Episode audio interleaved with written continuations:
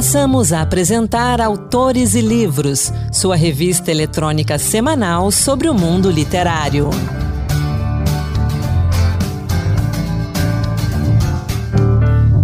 Olá, sejam muito bem-vindos a mais um Autores e Livros, o primeiro de 2023. Hoje temos autoras cearenses, Tristão de Ataíde e poemas que falam de alegria. Sou Anderson Mendanha e vamos juntos. A gente começa o Autores e Livros de hoje resgatando a memória de escritoras cearenses.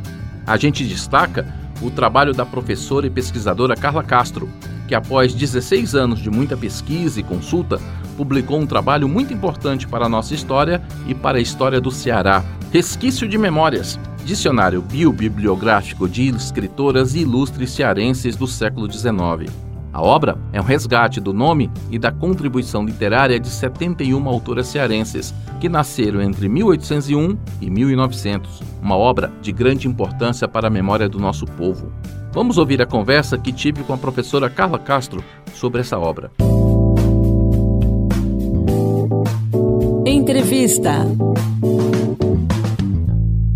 Você lê literatura produzida por mulheres? Talvez você responda sim, talvez você responda não. Mas se eu perguntar se você tem o costume de ler obras escritas por mulheres do passado, provavelmente sua resposta será não. E por que não? Por desconhecimento ou por falta de acesso aos escritos femininos de outros tempos? A gente recebe aqui agora no Autores e Livros a professora, pesquisadora e escritora Carla Castro, autora de Resquício de Memórias, dicionário bibliográfico de escritoras e ilustres cearenses do século XIX, publicado pela Expressão Gráfica. Professora, seja bem-vinda ao Autores e Livros. Obrigada pelo convite, eu que agradeço.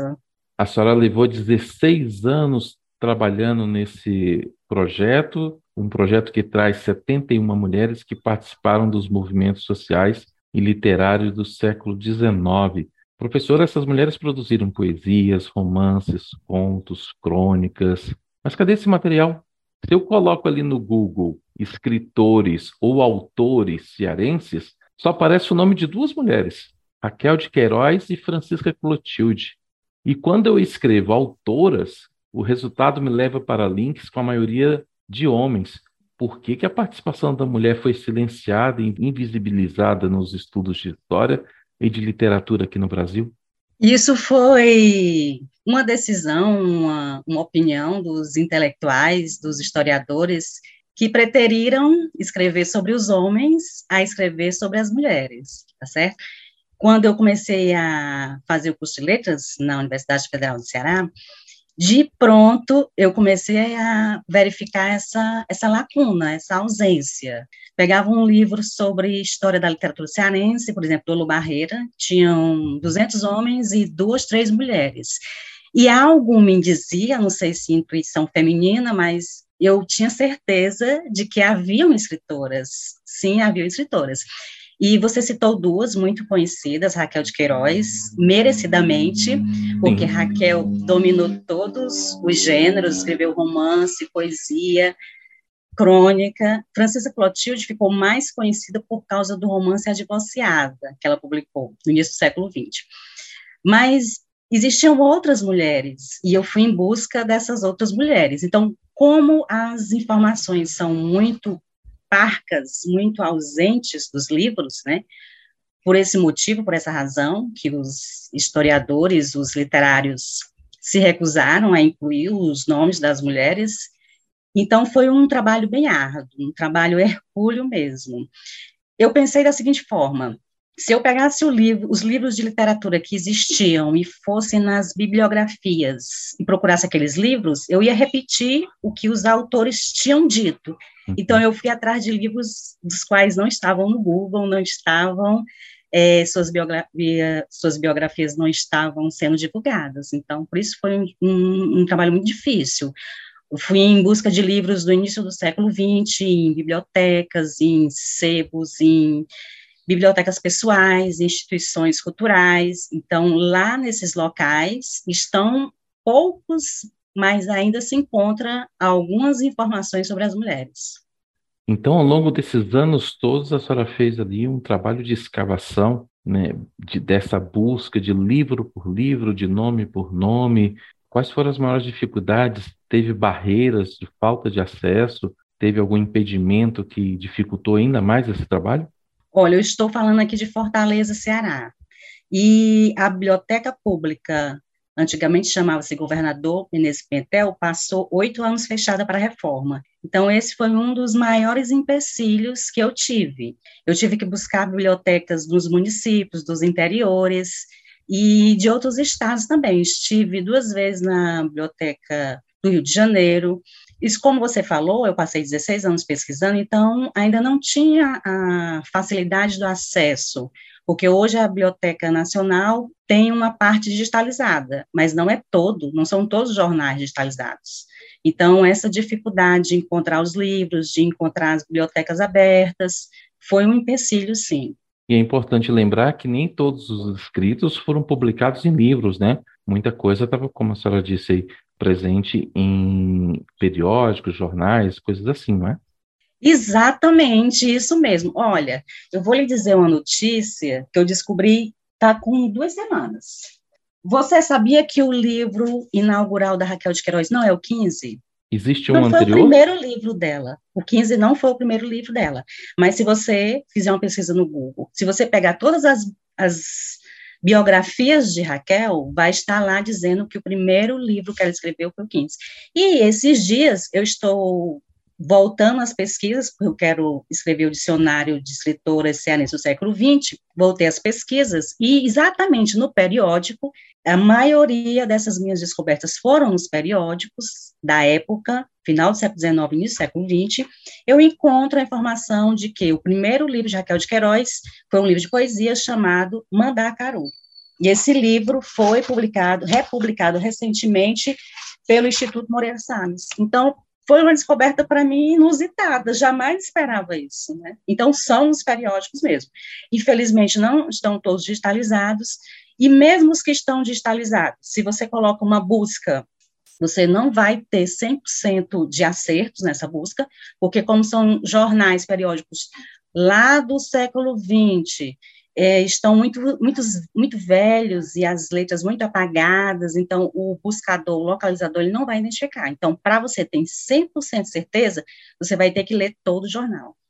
E a senhora teve ajuda nessa pesquisa? Bibliotecários, voluntários? Não tive ajuda. É, uma vez, em uma das palestras, em uma das falas, é, eu, eu fui inspirada por pesquisadoras, tá certo? Por exemplo, Constância Lima Duarte, para mim, é a maior pesquisadora em resgate de literatura de autoria feminina. Então, a Constância, junto com a Zaide, já, Zaide já faleceu, mas elas fizeram, publicaram três livros imensos sobre as escritoras brasileiras do século XIX. Então, tive algumas inspirações. Agora, elas, é, enquanto professoras, doutoras e estando em universidades, têm esse recurso de, da ajuda de bolsistas, de estagiários. Não, eu uhum. trabalhei sozinha. E quando me perguntaram se alguém tinha me ajudado, porque o livro são quase 400 páginas, né? Exato. Eu disse assim: olha, certamente elas me ajudaram, porque se não fosse elas, eu não teria conseguido, né? Não assim presencialmente, mas aquela aquela força, aquela ajuda que não deixava eu é, desistir do percurso, porque era como se eu estivesse subindo uma montanha sozinha e muitas vezes eu queria parar, porque muito difícil, né?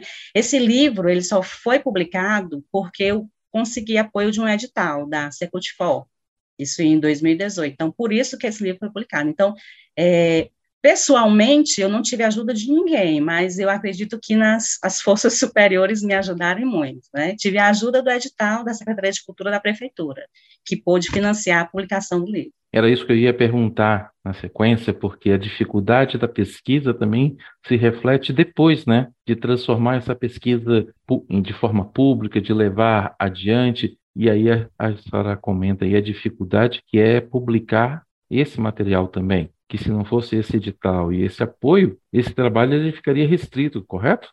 Exatamente. E olha, é, pesquisar é maravilhoso, é prazeroso, como essa esse achado que eu tive, né? Mandacaru, primeiro livro da Raquel de Queiroz. Então, pesquisar é, é uma delícia, você descobrir nomes de escritores, descobrir textos, descobrir, descobrir obras, é maravilhoso. Publicar é mais difícil. Agora, divulgar, aí sim, divulgar, fazer com que essa obra chegue aos mais diversos lugares é outro ponto que também é bastante delicado. Então, eu agradeço demais o seu convite, porque todas as vezes que me convidam para falar sobre essas mulheres, eu não perco a oportunidade, porque eu quero dar vida, quero dar voz a elas que por tantos anos foram silenciadas.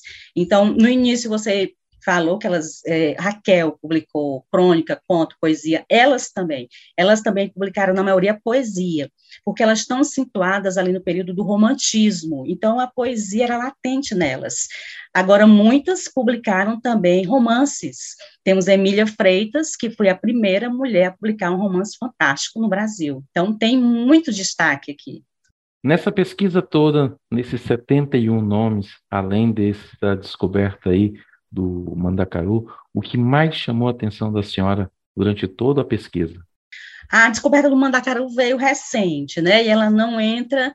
E agora você até me chamou a atenção, porque o próximo livro vai ser das escritoras do século XX, e Raquel é do século XX, nasceu em 1910, mas Raquel já é muito publicada, já é muito lida, muito conhecida. Uhum. E o meu objetivo era fazer com que as escritoras desconhecidas tornassem conhecidas, né?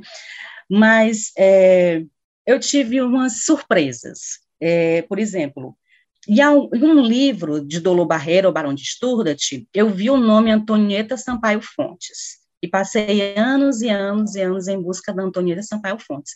Existiam dois exemplares nas bibliotecas aqui de Fortaleza. Um na biblioteca pública estadual, que não estava acessível por conta da reforma, e o outro estava numa biblioteca da universidade particular do qual eu não tinha acesso porque eu não estudava, mas eu pedi a minha irmã para pegar o livro. Quando ela chega com o livro, eu recebo o livro, eu vejo que o nome da autora não é Antonieta, o nome da autora é Antônia, Antônia Sampaio Fontes. Então, com o nome correto, eu pude encontrar o neto dela, tive contato com o neto. Uhum. E aí você me pergunta, mas quando você busca nas bibliotecas, é uma, é uma informação importante, o nome da autora não constava nem, nem na biblioteca da universidade particular e nem na biblioteca pública, só constava o nome do livro. Então, foi formidável, porque eu falei com o neto e disse agora eu vou fazer essa correção, o nome da sua avó vai estar correto. E só basta um erro para que esse erro se multiplique e as pessoas passem a conhecer uma história equivocada.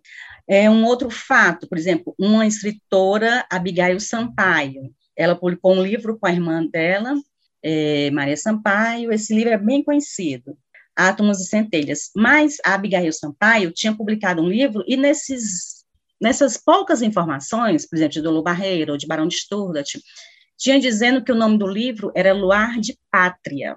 Eu também já escrevi poesias, e eu achava aquele nome não poético, assim, Luar de Pátria, e nunca encontrei esse livro. Então, a partir de uma busca de um dicionário também é, de Alzira Bittencourt, eu encontrei o verdadeiro nome do livro. O nome do livro não é Luar de Pátria, o nome do livro é Luar de Prata. Então, esses, esses pequenos equívocos dificultam ainda mais a localização das obras e das autoras. Interessante a senhora comentar isso, porque entra dentro desse processo né, de esquecimento, de apagamento, esses pequenos equívocos que às vezes podem ser é, equívocos, só acontecer uma falha na digitação, na, na, na hora de escrever, ou às vezes não, né, uma falta de interesse, não, tá, não tem um interesse verdadeiro em escrever o nome correto e provoca todos esses problemas. Queria aproveitar a oportunidade para que a senhora comentasse sobre a importância de se falar e de se debater a literatura produzida por mulheres? Olha, no início do programa você me perguntou por que, que essas mulheres estavam invisíveis, silenciadas. Se, se tivesse colocado no Google, é, poucas encontrariam. Então, essa é uma forma de violência, é uma forma de silenciamento, uma forma de ocultamento.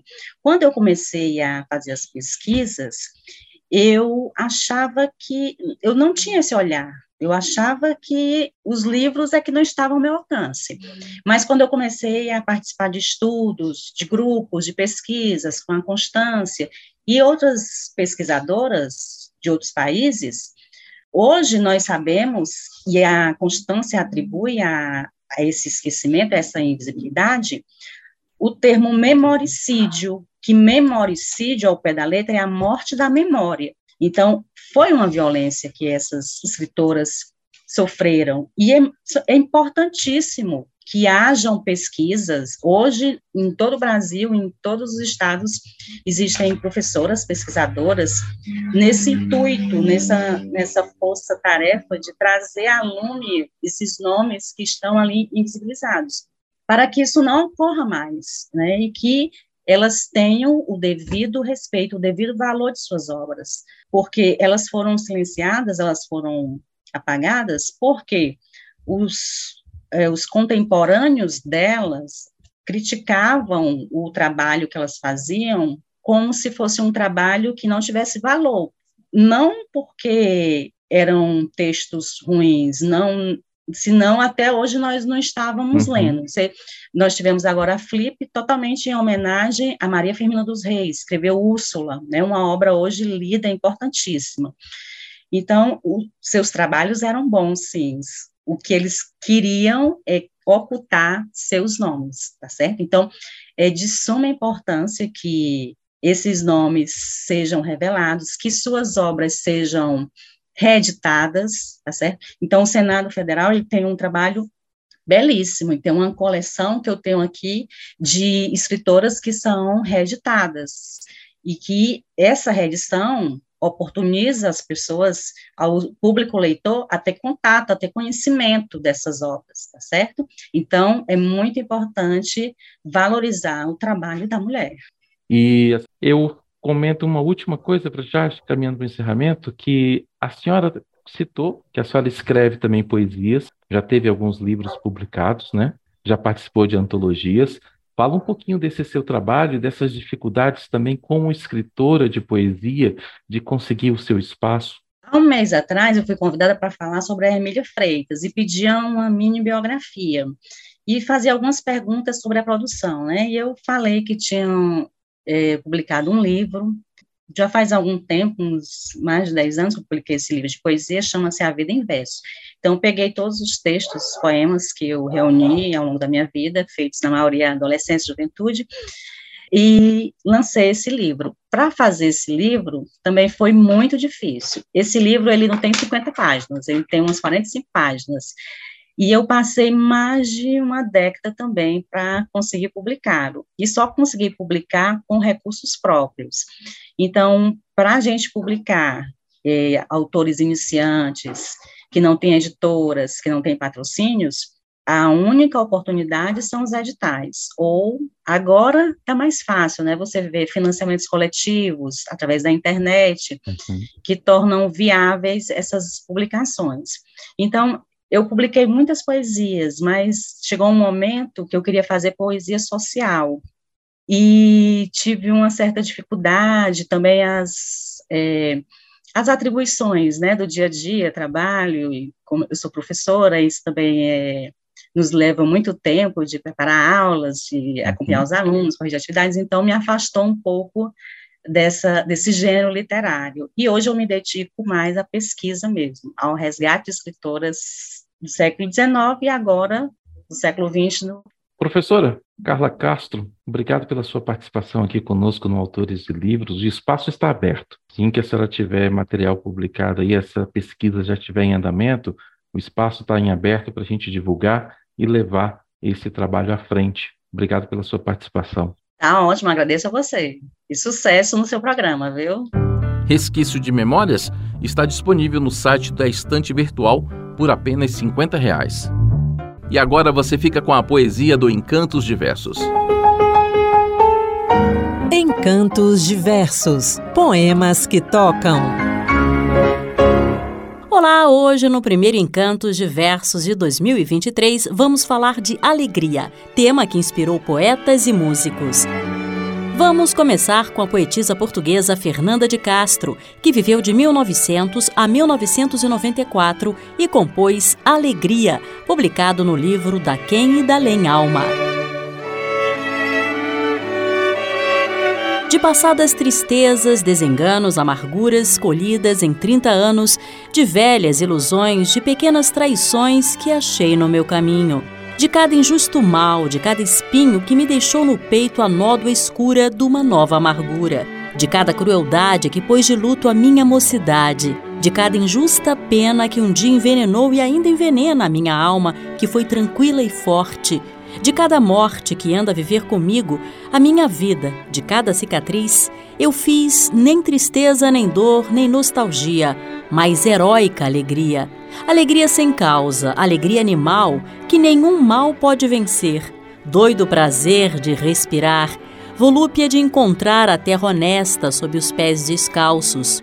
Prazer de abandonar os gestos falsos, prazer de regressar de respirar honestamente sem caprichos, como as ervas e os bichos, alegria voluptuosa de trincar frutos e de cheirar rosas, alegria brutal e primitiva de estar viva, feliz ou infeliz, mas bem presa à raiz, volúpia de sentir na minha mão a côdea do meu pão. Volúpia de sentir-me ágil e forte e de saber enfim que só a morte é triste sem remédio prazer de renegar e de destruir o tédio, esse estranho silício, e de entregar-me à vida como a um vício. Alegria, alegria, volúpia de sentir-me em cada dia mais cansada, mais triste, mais dorida, mas cada vez mais agarrada à vida. Sobre a temática, o notável José Saramago, escritor português que viveu de 1922 a 2010 e foi laureado com o Nobel de Literatura em 1998, escreveu Alegria.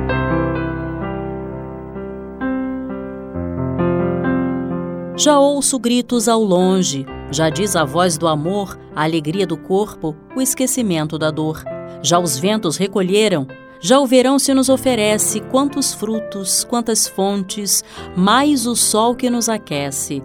Já colho jasmins e nardos, já tenho colares de rosas e danço no meio da estrada as danças prodigiosas. Já os sorrisos se dão, já se dão as voltas todas. Ó oh, certeza das certezas, ó oh, alegria das bodas. Também inspirado no tema, o poeta português João José Cochofel, que viveu de 1919 a 1982, compôs Não Desafies, versos publicados no livro Breve. Neles, a certeza de que não podemos abrir mão da alegria. Não desafies a alegria. Quando ela chegue um instante só, não lhe perguntes por quê. Estende as mãos ávidas para o calor da cinza fria. Para fechar, ouça agora um clássico do tropicalismo, composto por Caetano Veloso na voz dele. Estamos falando de Alegria, Alegria. Caminhando contra o vento, sem lenço, sem documento, no sol de quase dezembro, o sol se reparte em crimes, espaçonaves, guerrilhas, em cardinales bonitas. Eu vou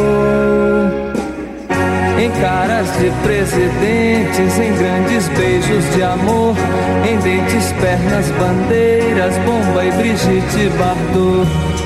O sol nas bancas de revista me enche de alegria e preguiça. Quem lê tanta notícia, eu vou por entre fotos e nomes, os olhos cheios de cores, o peito cheio de amores. Vamos, eu vou, porque não, porque não. Esse foi o Encantos Diversos dessa semana, produzido e apresentado por Marluce Ribeiro. Eu convido você a ouvir a edição da semana do nosso podcast Autores e Livros Dose Extra, que destaca o escritor Alceu Amoroso Lima, também conhecido pelo pseudônimo de Tristão de Ataíde. Membro da Academia Brasileira de Letras e um dos fundadores da PUC do Rio de Janeiro, Alceu Lima teve um legado importante e fundamental para a formação política e cultural do Brasil. Chiquito Ferreira neto de Alceu, conversou com a gente e destacou a importância do seu avô como crítico literário e professor. Católico, eh, no começo da vida, crítico literário, um crítico literário de bastante importância no modernismo. Ele morava no Rio de Janeiro e era muito bom de caneta, era, eu acho que escrevia muito bem, fez um, preparou muitos estudos sobre uma coisa que era novidade no Brasil na época, que era o modernismo brasileiro. Aliás, o modernismo era mais forte em São Paulo do que no Rio, mas ainda assim ele foi o intérprete, digamos, do modernismo. Quando veio o golpe militar, em hum. 64, Tristão foi uma voz. Ele, por acaso, tinha muito a estima do Castelo Branco. O general Castelo Branco, então, o considerava muito como literário, como literato e tal. Ele podia criticar, ele essa amizade não afetou em nada a independência ideológica do Tristão, que foi muito contra a revolução desde o começo, porque achava que era que não havia necessidade daquela daquela situação. E passou a, a primeiras semanas já em abril de 64 ele já escreveu um artigo pesado que ele deu o nome de terrorismo cultural porque o, o, os militares diziam, o governo militar dizia que precisava combater o, o terrorismo de esquerda. E o Tristão, digamos, vence, enfrentou esta opinião com as mesmas ferramentas, dizendo terrorismo é o que estão fazendo, tirando os professores das universidades, é, caçando direitos políticos de congressistas e por aí adiante. Realmente ele tinha uma vocação de professor, ele era muito claro no que explicava, eu, eu gostava muito de tudo que eu levava para ele, ele tinha uma interpretação, e os artigos dele são muito acessíveis, né? muito transparentes.